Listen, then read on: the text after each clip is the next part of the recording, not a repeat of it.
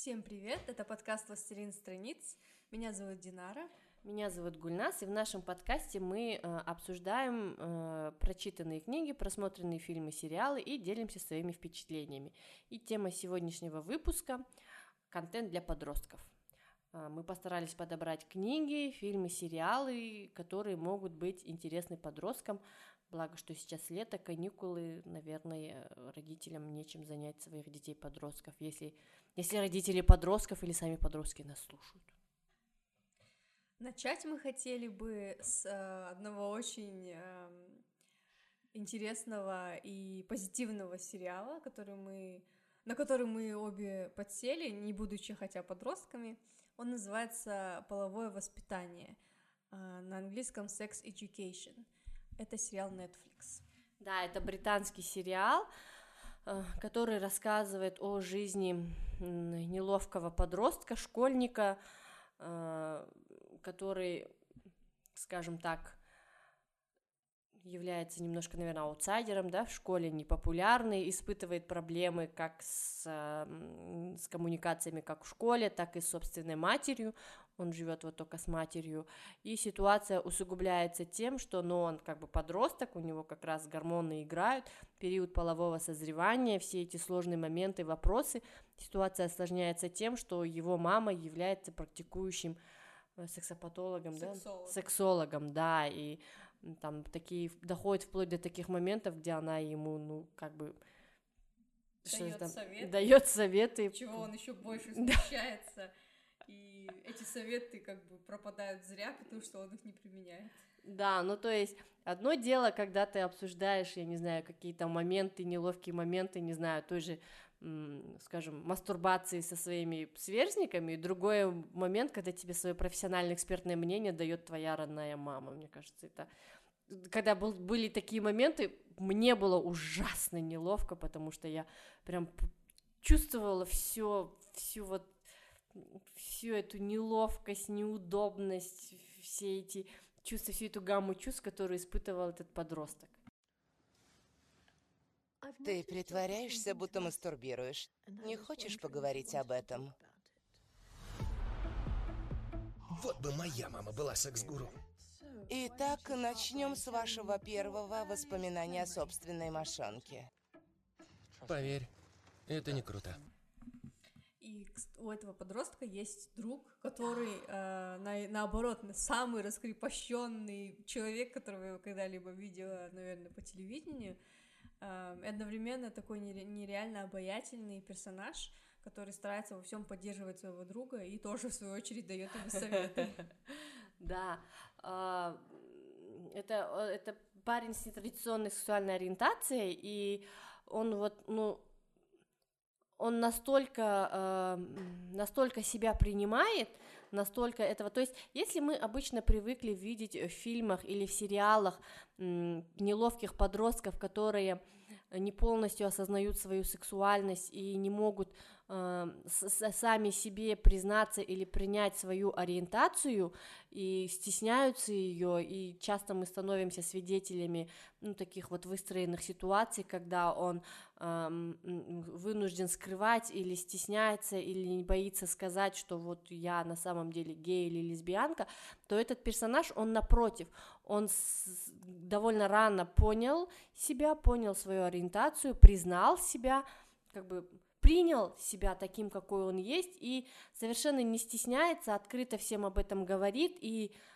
э, несмотря на то, что он сталкивается с волной негатива, он, тем не менее, ему удается сохранять какой-то оптимизм, радость, я не знаю, и э, у него хватает сил для того, чтобы поддерживать своего замкнутого, стыдливого друга. Как его зовут, кстати? Друга или главного героя? Главного героя зовут Отис, а его а, друга точно. Эрик. Да, да. Новые горизонты, мой сексуально скованный друг. Это наш шанс подняться на новый уровень. Волнуюсь я за тебя. Все либо думают, как бы чпокнуться, готовятся чпокаться, или уже чпокаются. Мне кажется, Эрик — это любимый персонаж у многих-многих тысяч э, поклонников этого сериала. Да, да, да, потому что он настолько обаятельный и мне кажется, вот та сцена, не знаю, может быть, это небольшой спойлер, но тем не менее, если вы с первых минут... В общем, этот сериал, он либо вам сразу зайдет, либо не зайдет. Мне кажется, большинство людей, которым я его посоветовала, они сразу включались, такие, о, боже мой, когда второй сезон, когда третий сезон. А, это та, та сцена, когда Эрик он, у него случается какой-то вот переломный момент, какой-то конфликт, по-моему, с Отисом конфликт у него и был, когда он его бросил, да, и потом, когда у него случается разговор с родителями, кстати, родители Эрика, просто не знаю, мне кажется, если это какой-то, я не знаю, не, не идеал, конечно, но какой-то образец, на который можно было бы равняться, потому что во многих, э, скажем так, внешне более э, неуспешных, а э, благополучных семьях отношения между родителями и детьми бывают гораздо хуже. А здесь вот у Эрика, да, э, особенно его отец, его взаимоотношения с отцом, прям я чуть не прослезилась на моменте диалога, когда они разговаривали с ним касательно жизни Эрика. И когда вот отец дал ему совет и сказал ему, вот как он рассказал ему о своих чувствах касательно э, того, как э, ведет и что ожидает Эрика в будущем. Так вот, вот момент, когда вот, э, вернее, это тот эпи- та сцена, когда вот Эрик после этого разговора с отцом, после того, как он все осознал, передумал, когда он э, одевается и приходит на какой-то бал, да, по-моему, да, не бал или бал. школьный вечер. Когда он, ну, просто он выглядел просто сногсшибательно, и все это видели, и он видел, что видели, и там были люди, которые, ну, тоже не принимали это, конкретно один человек, но э, именно вот эта сцена, где он как бы всем своим видом заявляет, что я это я, либо вы меня принимаете, и, вернее, даже не то, чтобы либо вы, как бы мне наплевать, что вы обо мне думаете, Просто я это я, я хочу быть таким, я хочу так выглядеть, так себя вести, и вы мне ничего не сделаете. Мне кажется, вот, это, вот этот момент, он как бы, не знаю, э, если бы я была подростком, он бы как бы повлиял, но даже на меня, на взрослого человека, он оказал большое влияние в том плане, что ты думаешь, ну если у, у людей, у которых бывает ситуация гораздо сложнее, да, в жизни, или гораздо проще, но то, как он себя повел, то, как он себя преподал, то, как он себя любит, мне кажется, это большой урок, в том числе и для подростков, и для детей. И здесь, наверное, речь может идти не только о детях, э, о подростках с нетрадиционной сексуальной ориентацией, но и о гетеросексуальных подростках, потому что, ну, подростковый период это такой сложный период, когда ты сам себя осознаешь и э, такой уверенностью в себе в своем состоянии, в своем, в своем в своих желаниях и потребностях, как вот у этого киношного Эрика, мне кажется, у многих взрослых нету. Да, это наиболее уязвимый период, наверное, в нашей жизни, да. переходный период. Я, наверное, еще скажу пару слов о сюжете, потому что он такой довольно пикантный, и он э, лично для меня был одной из причин, почему я начала вообще смотреть этот сериал. А, мы помним, что а, мать главного героя сексолог. Угу.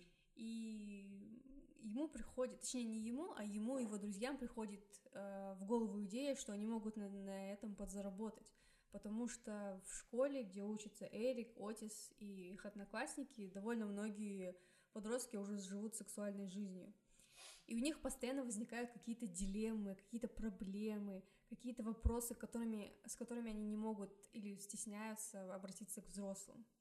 И кто-то рассказал им, что Отис разбирается во всех этих вопросах. И одна его такая предприимчивая одноклассница организовала такой пункт помощи по этим вопросам, и стала с, э, брать с одноклассников деньги за ответы. За консультацию. консультацию да, он, о, да, он открыл свой небольшой такой консультационный кабинет, потому что, ну, он все-таки ребенок сексолога, он ну, нахватался, да, нахватался всего этого. Ну, по-моему, даже да, получилось так, что он случайно кому-то помог, да, да. И этот кто-то растрындел, и потом все к нему начали приходить, и он стал таким ну, популярным в таких вопросах. Да, и что интересно, вот что я заметила, наверное, процентов даже не в 90, а почти чуть ли не в 99% э, случаев, когда у этих подростков были проблемы э, с половой жизнью, э, ответ на все их проблемы лежал в сфере отношений. То есть у них были проблемы не, в, не столько с половой жизнью, сколько с отношениями, особенно с коммуникациями со своим партнером. То есть они не могли донести до, до своего партнера, чего они хотели, или наоборот. И из-за вот этой проблемы в коммуникациях и выливались многочисленные другие проблемы. Да, и там э, в какой-то момент были такие, было несколько таких случаев, когда проблемы именно в сексуальной жизни, они являлись следствием каких-то психологических проблем. То есть не обязательно это были проблемы отношения между пар, как бы между парочкой, а это могли быть отношения, э, проблемы просто э, между э, мамой и дочкой, например, и в связи с этим дочка испытывала какие-то там проблемы в сексуальной жизни, или там, я не знаю, когда девочка в принципе не испытывала какого-то желания и она думала, что она ненормальная или что с ней не так, а там ей объяснялось, что вот, ну вот, какое психологическое давление. То есть этот сериал еще интересен и полезен, наверное, тем, что там поднимается как раз-таки много таких вопросов, которые ты просто так у любого встречного или у мамы с папой не спросишь эти проблемы сексуальности, сексуальной ориентации, асексуальности. То есть там было столько много новых терминов, например, что такое пансексуал, я узнала только из этого сериала. Я даже, в принципе, не слышала об этом понятии, потом подумала, о, интересно. Потом там была вот эта вот девушка с рожками, которая... Угу. У нее какое у нее было? У нее был в, в, в... Короче, у нее тоже было какое-то какое-то типа психологическое расстройство, с которым после того, как она с ним разобралась, только после этого она могла там какую-то какие-то э, сексуальные опыты проводить. Там много таких было моментов. Да, там очень много таких кейсов, о которых я тоже даже, может, и не слышала до того, как начала смотреть сериал. Еще отдельно я бы хотела отметить стилистику сериала, потому да, что я просто да, вообще да, да, in love с одеждой, стилем главных э, всех персонажей. Mm-hmm. То есть, эм, как бы мы знаем, что сериал происходит в наши дни, да, у них есть смартфоны, mm-hmm, там mm-hmm. соцсети, все как обычно, но одеваются они как будто 80-е да, или 90-е. Да, да, да. Это просто отпад. Мне прям очень нравится, как они одеваются. И м, несмотря на то, что они учатся в Англии, э, по-моему, действие происходит, действие происходит в Англии, да, съемки да, да. были в Уэльсе. Но эм, как бы их убранство школы, вообще все устройство, это совсем как американская школа. Uh-huh. То есть это, мне кажется, в какой-то степени пародия на американские подростковые фильмы, но именно этот сериал, он намного-намного душевнее и искреннее, чем э, любые американские фильмы о подростках, которые я видела вообще. Uh-huh. Да, да, да, да, да, да. Стилистика, стилистика там действительно прям наряды. Блин, мне кажется, наряды Эрика это ж нечто, просто только ради них, наверное, тоже стоит смотреть. И э, отдельно хотелось бы отметить э, Джиллиан Андерсон. Да. которая играет маму Отиса. Я поняла, что я обожаю Джиллиан Андерсон после этого Да, я просто... Джиллиан Андерсон раньше я воспринимала как, ну, этот, господи, Скалли. Да Скалли секретных материалов, а тут она просто раскрылась, и ты такая думаешь, ну, это действительно вот таким и должен быть сексолог или сексопатолог, я не знаю, который... Насколько она там были пара моментов, показывали, как она сеансы свои проводит, и как она там с этими людьми разговаривает, как у нее полный дом полный всех этих пенисов и вагин, резиновых каких-то, гипсовых, я не знаю, и то, как она с сыном разговаривает, и то, как она одевается, там, м-м, даже не скажешь, что ей 50 лет. Да, так что обязательно посмотрите, если вас заинтересовало, хотя бы попробуйте, и потом дайте нам знать, понравилось вам или нет. А еще раз, э, сериал называется «Половое воспитание» на Netflix. Угу. На Netflix? Да, это нетфликсовский сериал. Угу. Вот Гульнас тоже узнала что-то новое из нашего подкаста. Да. Дальше давай. Так, а я перейду к следующей своей э, рекомендации для подростков. Это тоже сериал на Netflix. Э, он называется «Общество» или «Society» на английском. Я его смотрела на английском, поэтому так его запомнила. И это что-то вроде такой очень лайтовой антиутопии. Э, к сожалению, сериал решили не продлевать, так что у него всего один сезон, но мне он понравился. И учитывая, что действующие лица там как раз подростки, школьники, то, мне кажется, будет интересно подросткам посмотреть его, потому что эти подростки сталкиваются с такими же, по сути, проблемами, что и обычные подростки, но и умноженными в 10 раз. Сейчас объясню, почему. Думаю, это не будет спойлером, потому что это было указано где-то в описании. А, в какой-то момент действие происходит в маленьком городке, обычная маленькая американская школа, где все друг друга знают. А, у них, э, как известно, вы, наверное, знаете, но я напомню, что у них есть э, так называемая high school, это старшая школа, в которой учатся а, дети с 9 по 12 класс, ну, то есть подростки. Они выделены в отдельную категорию, они учатся в одной школе, то есть там все абсолютно люди в школе с 9 по 12 класс. И вот э, в городе, где находится эта школа, в один день внезапно из этого города исчезли абсолютно все взрослые. Никто не знает, что с ними случилось, где они. Эм, и выйти за пределы города невозможно. Ну, то есть э, физически невозможно просто покинуть город. И э, подростки понимают, что им придется самим выживать в этом городе. Они не знают, когда придут взрослые, что будет дальше, наступил ли апокалипсис, живы ли остальные люди, они все это не знают. И им придется, им приходится фактически просто с нуля начинать строить новое общество. И, конечно же, как и в любом обществе, сразу появляются э, люди, которые хотят стать лидерами, происходит такая мини-борьба за власть, появляются и люди, которые вообще не хотят ничего общего иметь с этим обществом, им просто уходят в себя, удаляются и стараются вообще не контактировать с людьми. И есть люди, альтруисты, которые просто стараются как-то помочь и э, организовать все так, чтобы они могли выживать, ну, то есть чтобы они могли добывать себе еду, как-то заботиться друг о друге, лечить друг друга, организовывают аптеку, в которой бы всем желающим выдавались лекарства. Это все очень нелегко, и, конечно же, не обходится без ошибок, без каких-то разочарований.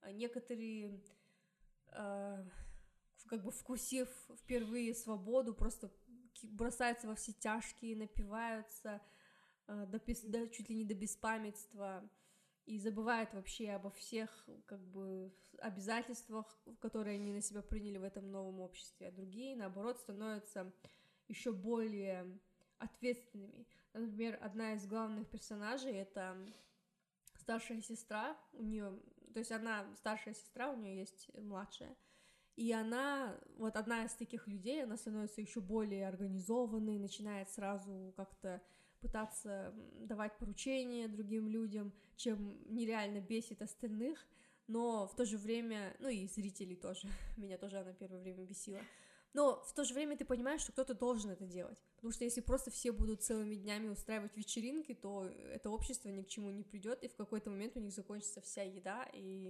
непонятно, что делать дальше и ее младшая сестра, она осталась подростком, по сути, потому что о ней заботится ее старшая сестра, и она вообще не понимает ее. Ну, то есть мы увидим, как э, подросток превратилась фактически за один день в маму, и на своей шкуре испытала, каково это, когда тебя не слушаются, когда ты понимаешь, что нужно сделать, а тебя не слушаются. Полгода назад мы были детьми. Теперь мы те, кто мы есть.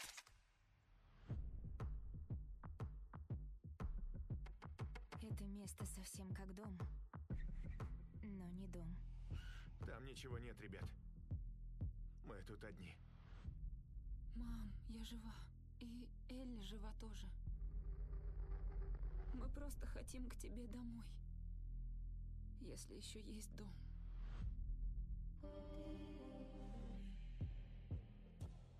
Прежней безопасности больше нет. Цивилизации не будет, пока мы ее не создадим. Она внушает им эти идеи. Ее сделали королевой. Нравится, как мы живем? Мне нет. Что ты задумал? Мы не будем просить о власти, мы возьмем ее. И вот э, каждый день они попадают в такие ситуации, э, самые разные.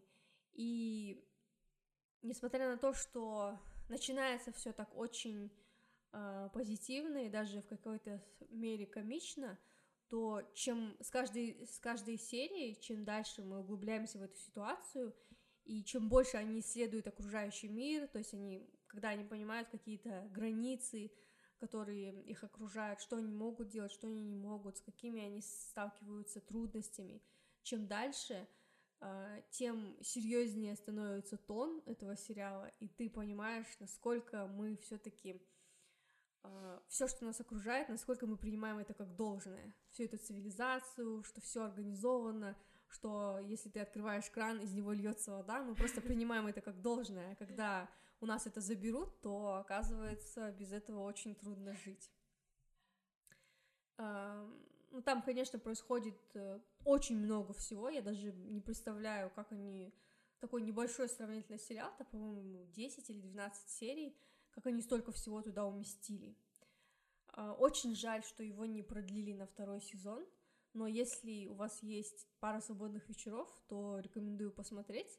Он такой не слишком тяжелый, но и не слишком легкий. Это не комедийный сериал, это скорее драма. Особенно если вы любите антиутопии, то это такая э, интересная средняя версия антиутопии. И главные герои подростки. Чем-то похоже на Повелителя Мух, да? Да, но мне кажется, Повелитель Мух в чем-то жестче, хотя mm-hmm. я до сих пор не читала Повелителя Мух, mm-hmm. но я столько слышала о нем, что я уже знаю весь сюжет. Да, и единственное, в Повелителе Мух, там, по-моему, самому старшему мальчику было 13, а младшие мальчики были прям, ну, дети. А здесь, я так понимаю, уже прям подростки, которые 14-15 да, лет. Да, да здесь даже, даже самому, самой старшей, по-моему, было 17 лет, у а, старшей сестре. Ну да, да, да. Так что более-менее. Но, кстати, еще хотела добавить, что э, в этом э, небольшом сериале, вот в этом небольшом обществе создатели как будто бы постарались отразить все проблемы современного американского общества. Mm-hmm. Там и пьянство, и злоупотребление наркотиками, там есть психопаты, э, вопросы обращения с огнестрельным оружием. Э, люди, которые слишком много на себя берут, и потом оказывается, что они не в состоянии выполнить свои обещания. То есть все это они сумели уместить в этот небольшой по размеру сериал. Что для меня было очень необычно. Я думала, что я просто там включила развлекательный сериал, а оказывается, нет, не тут-то было. Так что, если не смотрели, он такой сравнительно малоизвестный, советую обратить внимание. Э, сериал называется «Общество» или «Society» на Netflix. Прям какие-то адепты Нетфликса. Все оттуда рекомендуем. Так, я буду рекомендовать книгу и фильм «Хорошо быть тихоней». А, ну, он, скажем так, не первой свежести фильм, если можно так сказать, не супер свежий, не супер новый. И, наверное, мне кажется, в свое время он был довольно, довольно популярным, но, тем не менее, я считаю, что это неплохой фильм и неплохая книга для того, чтобы заново порекомендовать. Собственно, фильм снят на основе книги Стивена Чбоски э, «Хорошо быть тихоней». Э, история о мальчике, о мальчике-интроверте, э, который испытал, ну, скажем так, в его жизни произошли печальные события, погибли его тетя, и потом покончил жизнью его лучший друг, и, я так понимаю, единственный друг – и у него на фоне этого начались какие-то психологические проблемы, и поэтому он вот приходит, когда новый учебный год, он приходит в школу, ему довольно сложно адаптироваться, и в качестве какого-то, скажем так, выхода самостоятельно он, э, он, скажем так, самостоятельно находит такой э, инструмент и пишет э, письма воображаемому другу. И, собственно, книга — это сборник его писем.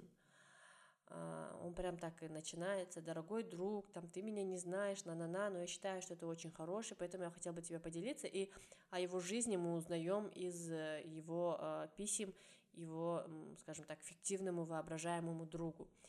А, история о, как раз-таки обо всех переживаниях подростках, о том, о чем они думают, чем, э, что, что их беспокоит, какие вопросы, на что они обращают внимание. Конечно же, это любовь, взаимоотношения, отношения с учителями, отношения с одноклассниками. И а, одним из таких одноклассников становится парень, которого зовут Патрик, но все остальные его называют никак, потому что он выбивается из э, общего, скажем так, фона, он не такой, как все, э, он ведет себя, можно даже сказать, крайне вызывающе, э, но тем не менее чем-то он заинтересовывает нашего главного героя, и они начинают потихоньку общение.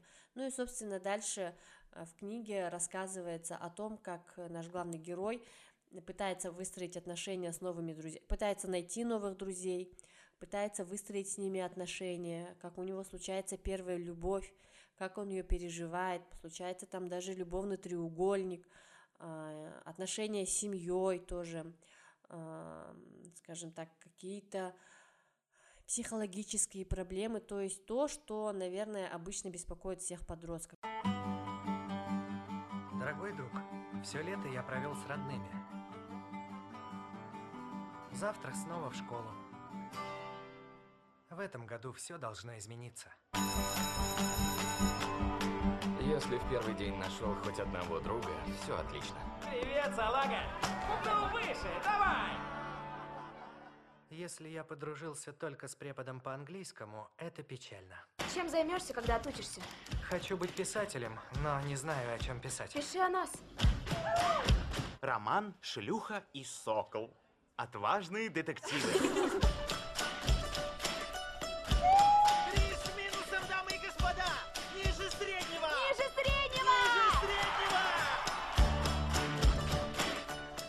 я и все, кто мне дорог, выбирают тех, кто вытирает о нас ноги?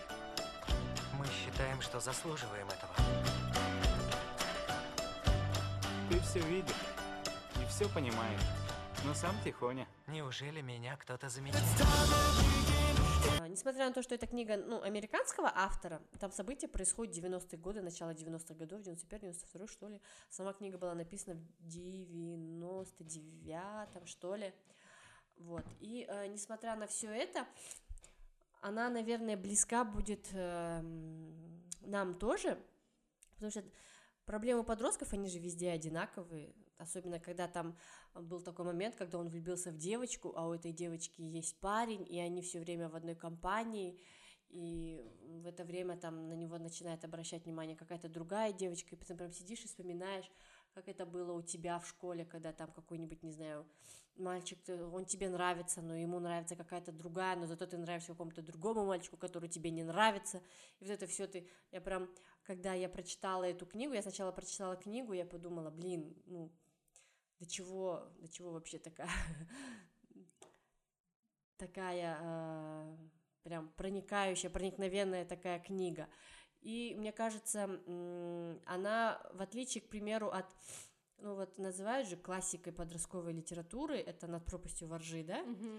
А, Но все-таки «Над пропастью воржи» она немножко, несмотря на то, что говорят, что там э, она вне времени и все такое, мне кажется, все равно там немножко эм, не совсем близко современным подросткам то, что там происходит, а вот именно в «Хорошо быть тихоней» оно чуть-чуть более приближено к нашим реалиям, потому что все-таки 99-й год это не так далеко, это всего-то 20 лет назад, оказывается. Вот. а, И, э, собственно, фильм, э, фильм тоже, ну, как редко бывает, конечно, когда нам нравится одновременно и фильм, и книги, потому что чаще всего мы приходим к выводу, что книга лучше, но в данном конкретно в данном случае фильм тоже очень хороший, и фильм и спасают э, именно актеры. Здесь главного героя играет, о, господи, я же его только что гуглила, э, играет... эм, Да, мне тоже из головы вылетело. да, Логан Лерман. Ну, Логан Лерман, а его лучшего друга иг- играет э, Мой Э- любимый Эзра Миллер. Миллер, да, и его сестру играет Гермиона... Эмма Уотсон. Эмма Уотсон, да. Эмма Уотсон. И именно этот актерский состав, он прям не знаю, прям настолько гармоничен, что ты им веришь, и ты э, по-настоящему проникаешься их жизнями, их проблемами, когда ты узнаешь, как они там существуют, что их беспокоит. Прям это, эм, не знаю, все обаяние, наверное, этого фильма. Еще мне очень нравится музыка в этом фильме. А, насколько он- они, то есть, если ты в книге, в книге как бы это, ну, Хотя в книге главный герой, он тоже собирает кассету, ну это же 90-е годы, там кассету, он прям специально записывал э, для своей подруги э, кассету, сборник э, песен, какие-то там песни были, там, по-моему, Битлз были, да? В каком-то из аниме, там, кажется, в, как- в каком-то из этом, в каком на какой-то из кассет он ей Битлз записывал, то есть музыкальное оформление, оно прям придает какое-то дополнительное очарование этому фильму. Э, В целом, мне кажется, этот фильм можно... э, Что, что, что мне конкретно понравилось, э, это не тот фильм, где рассказывается о каких-то проблемных или абьюзивных отношениях детей и родителей. То есть здесь родители есть, но они в основной своей массе понимающие, такие поддерживающие, ну, такая здоровая семья, да, благополучная, как мы так называем. И э, здесь все внимание именно сосредоточено на внутреннем мире подростка. И если говорить конкретно о книге, э, здесь вообще все идет от лица именно самого подростка, где он рассказывает про свои чувства. И когда он, что, что мне понравилось еще, что здесь э, он рассказывает о каких-то событиях, и э, мы понимаем, что он сам полностью не понимает, что происходит, и он пытается разобраться в своих чувствах, он не может понять, почему э, какой-то момент он чувствует какое-то событие, он проживает особенно, принимает особенно близко к сердцу. И э, только со стороны, как взрослый человек, ты понимаешь, э, в чем заключается истинная причина, да, со временем. Со временем, когда вот дальше книгу читаешь, э, раскрываются э, истинные предпосылки такого, того или иного э, поведения на какое-то там определенное событие или поступок э, главного героя. И ты понимаешь, что насколько, насколько важно э, следить за, скажем так, психологическим состоянием подростков, потому что внешне все может быть нормально, а внутри, вот когда ты читаешь именно его письма, уже сама та ситуация, что он пишет письма воображаемому другу, мне кажется, она уже говорит ну, о многом. И, э, конечно, это вымышленная книга, но все равно, когда ты ее читаешь, ее полезно будет читать, наверное, не только подросткам, которые пытаются разобраться в своей жизни, понять свои чувства, но и взрослым родителям, которые э, хотят знать, что происходит с их детьми. Несмотря на такое какое-то грузящее описание, книга и фильм, они э, довольно светлые, э, такие очень какие-то позитивные и оставляют очень такое, э, не знаю, доброжелательное. Да, да, они такие полные надежд, особенно конец фильма, когда вот главный герой, э, как бы сказать, чтобы не заспойлерить, когда главный герой осознает и принимает, Разбирается да, со своим разбирается со прошлым. своим прошлым и принимает какую-то часть себя, ты прям испытываешь такое облегчение и такую радость за нее, что думаешь, боже, я надеюсь, у него в дальнейшем жизнь сложится хорошо. Да. В общем, э, агрессивно рекомендую «Хорошо быть тихоней» фильм и книгу. В принципе, без разницы, с чего начинать, и то, и другое можно начать посмотреть фильм, и потом почитать книгу, потому что, в отличие от, к примеру, тех же «Благих знам- зна- знамений», э, фильм смотреть после книги тоже очень интересно.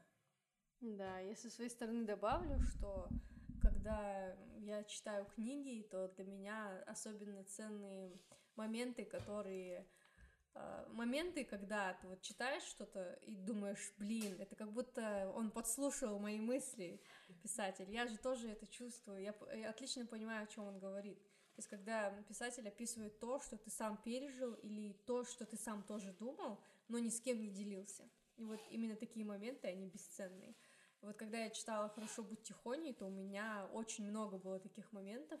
Мне показалось, что писателю э, удалось поймать такую неуловимую грань между тот момент, когда подросток еще не взрослый человек, но уже не ребенок, то есть когда он находится где-то посередине. И я могла вспомнить, как я сама себя чувствовала в тот момент, и сопоставить свои переживания с его переживаниями. Так что я тоже изо всех сил рекомендую. Эзра Миллер не подражаем в, этой, да. в этом фильме. Он, ему прям очень идет эта роль. Да, особенно, особенно мне понравились часы, которые он сделал на уроке труда. Я не помню этот момент, но я уверена, что эти часы были такими же а, неподражаемыми, как и он. Да, я вот коротко еще скажу об Эзре Миллере. Мне кажется, именно в этом фильме ему даже не пришлось играть, а он прям, ну, как будто бы был самим собой, что ли, я не знаю. Я, конечно, его лично не знаю, но вот судя по э, его выходам на дорожки и все такое, мне кажется, ему было, ну, не то, что не, ска- не сказать, что легко, но э, проще сыграть этого персонажа, потому что он как будто бы был под него подпи- написан. Да, я тоже так думаю. Ну, а мы, я перейду к своей следующей рекомендации. Это э, книга одного из моих любимых э, писателей, Терри Пратчета. Мне кажется, я уже не раз рекомендую. Возможно, я вообще завела подкаст, чтобы пихать людям Терри Пратчета, потому что это просто нереальный писатель британский писатель, который известен в основном благодаря своему циклу сатирического фэнтези «Плоский мир». Но книга, о которой я сегодня расскажу, это не фэнтези, это, мне кажется, что-то близкое к Янг Адалту, что-то между Янг Адалтом и детской литературой. Называется «Народ» или «Когда-то мы были дельфинами».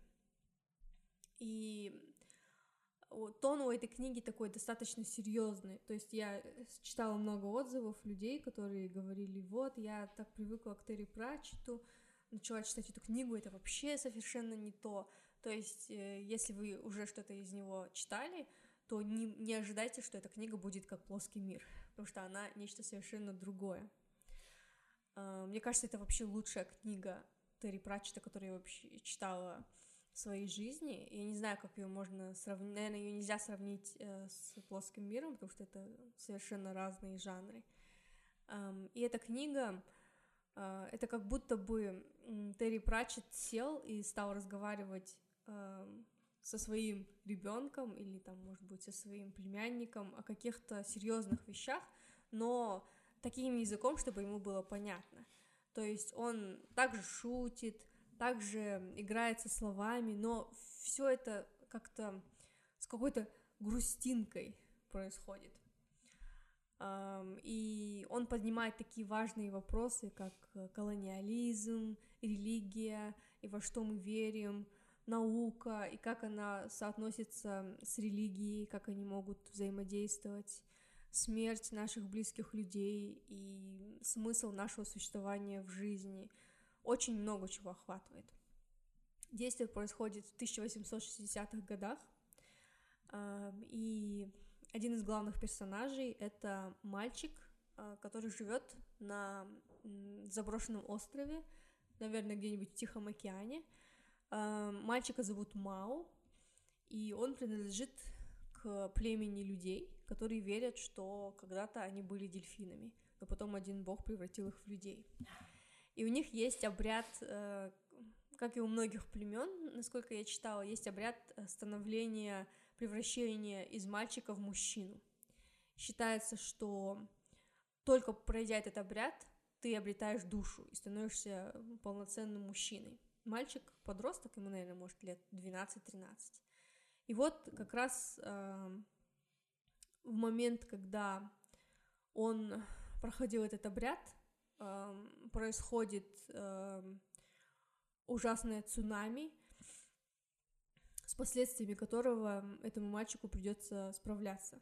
Несмотря на то, что он так молод, а, ему придется столкнуться со смертью, разрушениями, с потерями и все это осознать. То есть он мгновенно взрослеет и сталкивается с решениями, которые должен принимать, по сути, взрослый человек, и не один.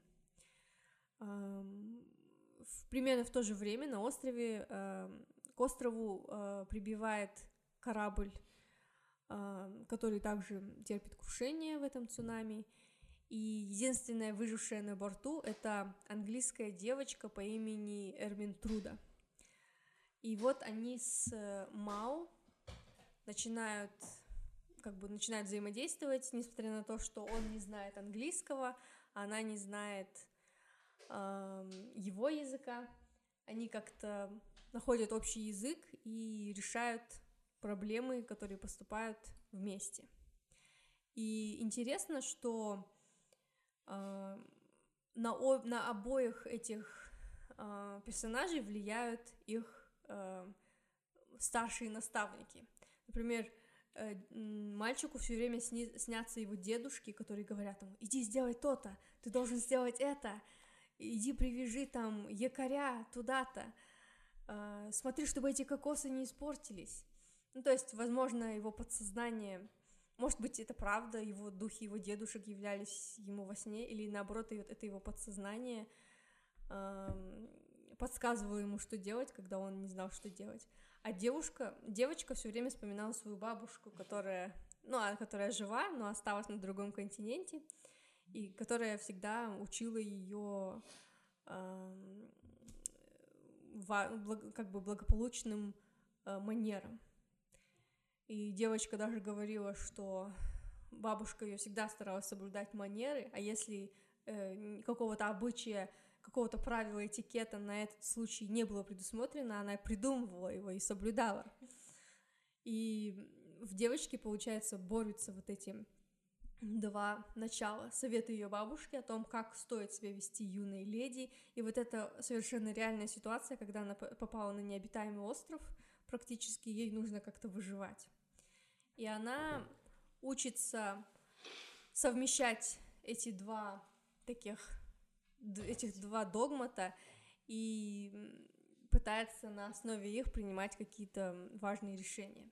Если говорить коротко, то э, народ очень похож на Робинзона Круза. То есть особенно первая половина книги, когда э, персонажи озабочены тем, как им выжить, где им устроить убежище, как им добыть еду но это намного-намного увлекательнее, чем Робинзон Крузо, поверьте мне, потому что я пыталась его читать, это нереальная нудятина.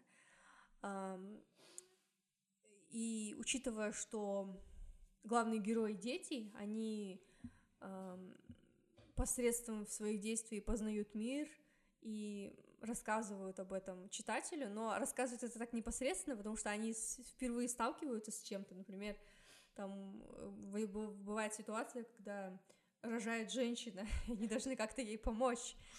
И они вообще не представляют, что происходит, но они э, как бы по мере своих сил пытаются помочь, и у них как-то все получается, несмотря на то, что они все делают в первый раз. Они там э, сажают какие-то растения, варят пиво, какие-то делают научные открытия. И девочка учит мальчика чему-то своему из своей европейской культуры, а он учит ее чему-то своему из своей туземной культуры. И они как-то сочетаются друг с другом, несмотря на то, что они до сих пор не говорят э, на языке друг друга. И в этом есть что-то такое одновременно и сказочное, и что-то такое... Это более такая очень философская история, потому что главные герои, они задаются не только вопросами о том, что им есть, и где им жить, и что делать дальше, но и какими-то такими вопросами бытия. И мне кажется, эта книга такой хороший способ э, для подростка или для ребенка, ну скорее для ребенка старшего школьного возраста, впервые задуматься о таких, таких больших вопросах, о которых они раньше не задумываются.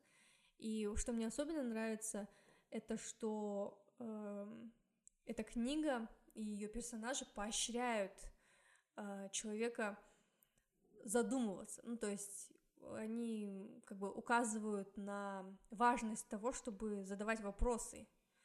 Э, там есть один персонаж, который говорит, «Эм, у меня столько вопросов, я должен знать, для чего я здесь, откуда появилась жизнь, зачем это все. Я знаю, что я не узнаю ответов завтра, но вчера я даже не знал, что есть такие вопросы. И мне кажется, подрост, подростковый период и вообще детство — это именно такой период, когда люди хотят задавать вопросы, и в такой момент лучше подсунуть им книжку, которая задает правильные вопросы и эм, подсказывает, о чем нужно задумываться. И как вообще разные культуры, разные люди понимают человечность и все, что связано с, с такими вопросами. То есть, э, кто мы, зачем мы здесь, э, куда мы деваемся, когда мы умираем и другие. Ну, то есть очень-очень много чего охватывает эта книга, и я просто боюсь проспойлерить, э, поэтому очень рекомендую. Даже если вы не любите фэнтези, это вообще не фэнтези, это такая история скорее о выживании. История о выживании с таким философским подтекстом это очень такое неопределенное объяснение, но я думаю, что лучше начать и посмотреть, понравится вам или нет, э, если вы ищете что-то такое необычное. Даже если вы не подросток, я, например, в, уже во взрослом возрасте с удовольствием прочитала, так что очень рекомендую. Эм, книга называется «Народ» или «Когда мы были дельфинами». Автор Терри Пратчетт. Я как раз хотела, вернее, не то, что хотела, а когда мы готовились к этому эпизоду, я подумала, ну, наверное, в этом эпизоде Терри Пратчета не будет. Но, смотри-ка, нашелся. Так, я бы хотела порекомендовать следующая моя рекомендация. Это свеп, свеп свежий сериал Netflix. Я никогда не. Never I have ever, кажется, на английском был. Вот, это сериал про девочку-подростка э, индийского происхождения, но она родилась и выросла в Америке, хотя родители у нее эмигрировали из Индии. Э, как мы в самом начале сериала, буквально в первой серии узнаем, э, ее папа умер, причем умер во время ее концерта, где она играла на виолончели, он прям в самом зале, в концертном зале у него схватило сердце, и, э, собственно, у нее на этой почве произошли психологические проблемы, она ходила к психологу, у нее отнялись ноги. И, э, казалось бы, да, вот на, на мой взгляд, это ужасно, что у нее на, на фоне психологических этих проблем у нее э, отнялись ноги, и то есть это была не какая-то физическая, а именно психологическая, какая-то ментальная такая проблема но ее беспокоит больше то, что в школе ее знают как девочку, папа которой умер э, во время ее концерта. То есть она очень любит папу, она переживает, она постоянно вспоминает. Но поскольку она подросток, ее в данный период жизни больше волнует, что думают о ней ее сверстники, больше волнует ее популярность, а в данном случае абсолютная непопулярность, непопулярность в школе. Или, если сказать популярность, какая-то обратная популярность в школе и она намеренно а, вот она каникулы провела, там начала заново ходить и твердо вознамерилась в новом учебном году кардинально изменить ситуацию, стать самой популярной девочкой в школе, встречаться с самым популярным мальчиком и потерять с ним девственность. Прямо у нее конкретно это все в пунктах расписано. Вот именно этот сериал, но он, конечно же, учитывая, что он совсем свежий, в прошлом году всего вышел, а, он, конечно же, показывает э, все проблемы подростков, которые их волнуют, в таком вот как раз э, все, все как, как, как, как она есть, как говорится. А, потому что ее волнует, как она одевается, что подходят сережки, не подходят сережки, что этот парень, который ей нравится, там он так на нее взглянул или не взглянул, что там э, какой-то мальчик, с которым она постоянно соревнуется, что он начал что-то там ее обгонять. ее волнует, что она не популярна, что она, когда мимо проходит, никто на нее не заглядывается, ее волнует, что у нее до сих пор нет парня, ее волнует, что у ее подружки есть парень, а у нее нету, как опять же сочетается это платье, почему, что ей мама не разрешает записывать тикток так, как она хочет, и заставляет ее надеть какую-то футболку страшную, а не... То есть ты смотришь, и, допустим, я смотрю и думаю, в какой-то момент у меня такие проскальзывали мысли, господи, что за проблемы?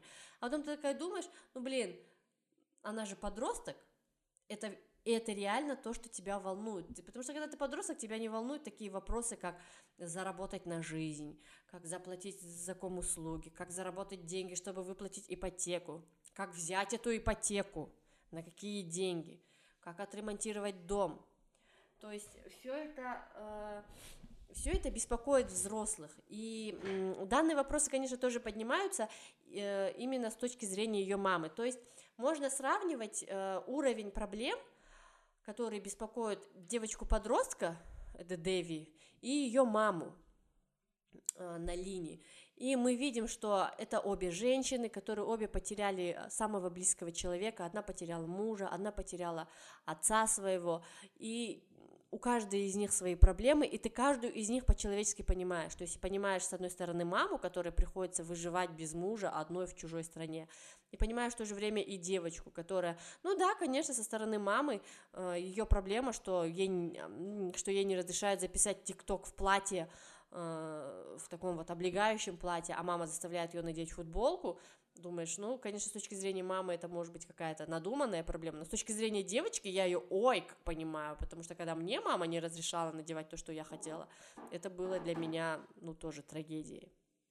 А, и, собственно, сериал, он, э, как я уже сказала, он отражает, показывает все проблемы, которые волнуют подростков, и э, ты понимаешь, что несмотря на то, что нам, взрослым, они кажутся какими-то надуманными, ненастоящими, какими-то, ой, господи, все пройдет, так к ним относиться нельзя, потому что это, ну, обесценивание. То, что эти проблемы кажутся взрослому э, мелкими, не означает, что для подростка, для вашего ребенка они не проблемы всей его жизни. И поэтому, когда там наступают такие моменты, когда там мама говорит, меня не волнует это там, или подумаешь, ничего страшного не произойдет, ты э, начинаешь задумываться, что, ну, наверное, все-таки не стоило это говорить, потому что для подростка это, это важно. А, так, э, ну в этом сериале как, как поднимаются такие классические проблемы, как там любовный треугольник, взаимоотношения с друзьями.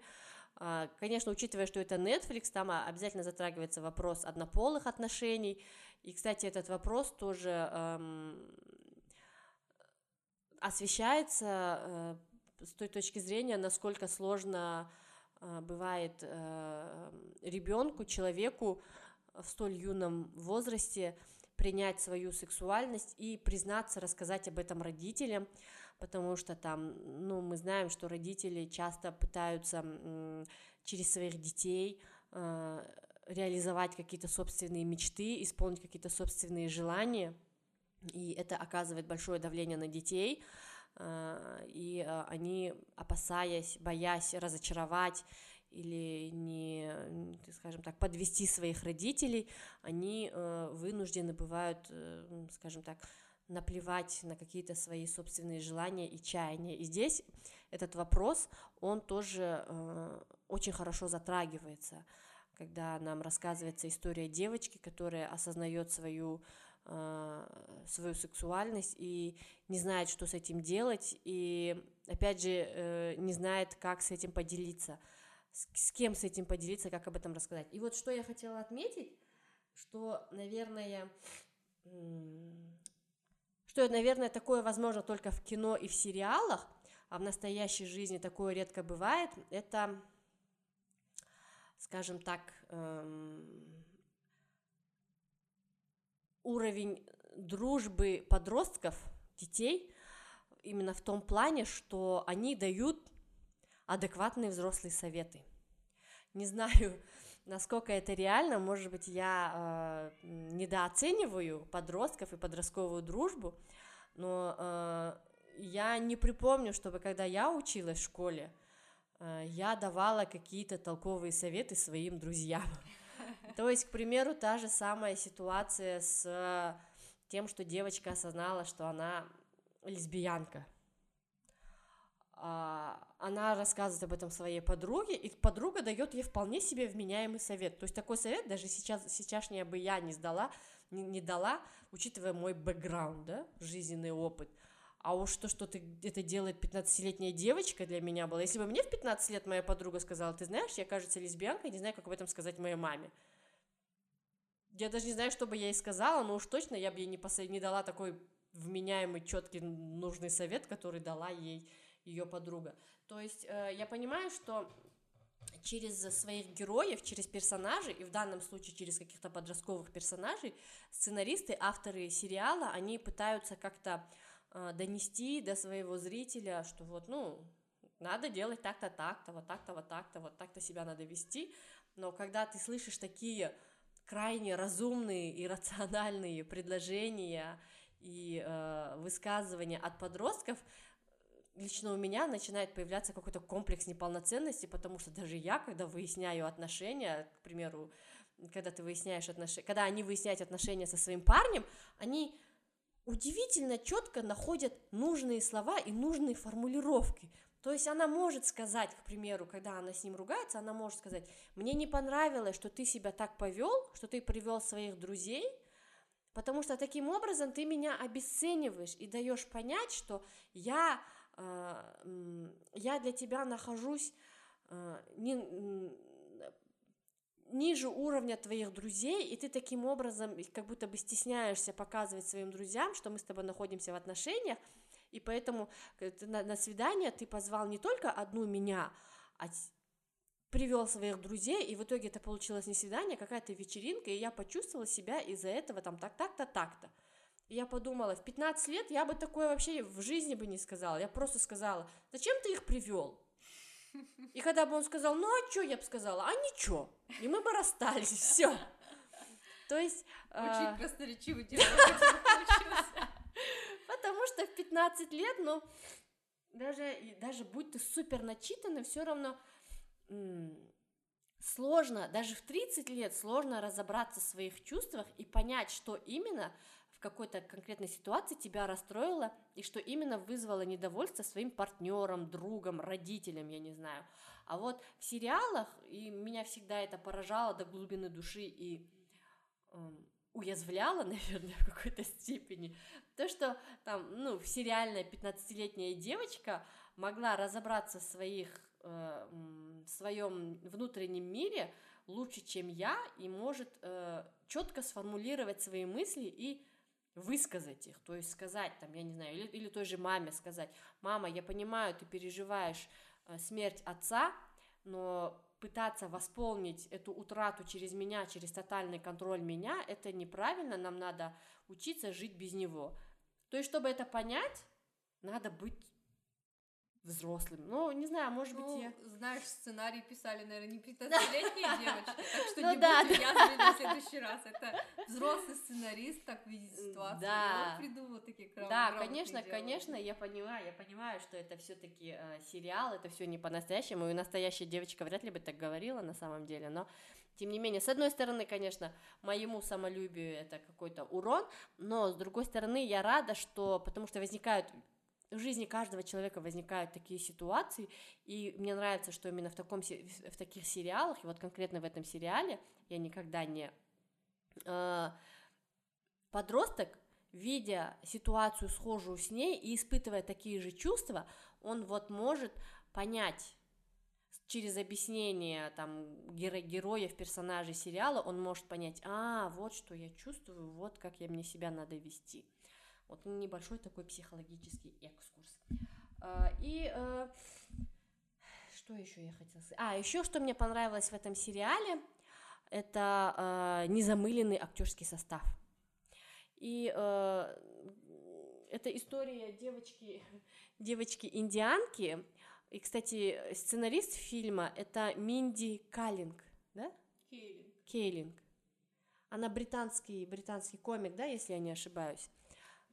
Она британский комик, она вот буквально недавно снялась в фильме с э, Эммой Томпсон. И у нее, кстати, довольно неплохие проекты.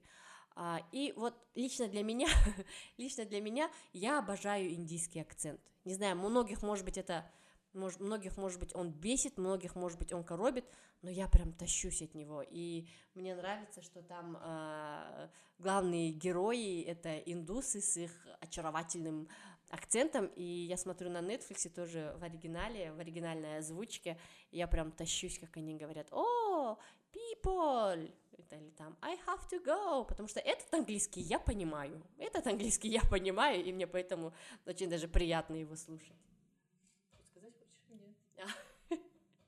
Вот, э, первый сезон, в общем, это, этого сериала вышел, и буквально в июле вышел э, второй сезон, я пока его еще не досмотрела, э, в этом сезоне наша Дэви, главная героиня, девочка, она по-прежнему пытается разобраться в своих любовных отношениях. Конечно же, ее любовные отношения это красной нитью проходит через весь сериал, потому что это то, что всех, всех нас волнует в 14-15 лет. И э, временами, конечно, подбешивает иногда, потому что ты думаешь, господи, ну что за детские проблемы, но если, поним... если э, скажем, отринуть всю свою взрослость и вернуться в этот свой подростковый период, то можно, э, я думаю, вернее, легко ей сопереживать, потому что ты испытываешь понимаешь все ее чувства, которые она испытывает э, в своей жизни в этот непростой подростковый период. В общем, я рекомендую «Я никогда не». Сериал на Netflix. Опять на Netflix. Для пропаганды Netflix. Причем они нам не платят. Да. Ну, э, на этом наш подкаст, наверное, подойдет к концу. А, желаем всем приятного просмотра и прочтения, особенно если вы прочитаете или посмотрите что-то по нашим рекомендациям. Напоминаем, что наш подкаст можно послушать в Apple подкастах, на Яндекс Музыке, в Google подкастах или на Подбине. А, и эм, оставляйте... Да, у нас еще есть Инстаграм, Властелин страниц. А у нас также есть электронная почта, властелин страниц собачка gmail.com. А, и мы вас убедительно просим оставлять нам комментарии в Инстаграме, писать нам письма на нашу почту, а также ставить оценки и комментарии, оставлять комментарии в приложении в Apple подкастах. Вот, мы будем ждать. Всего доброго, пока. Пока. thank you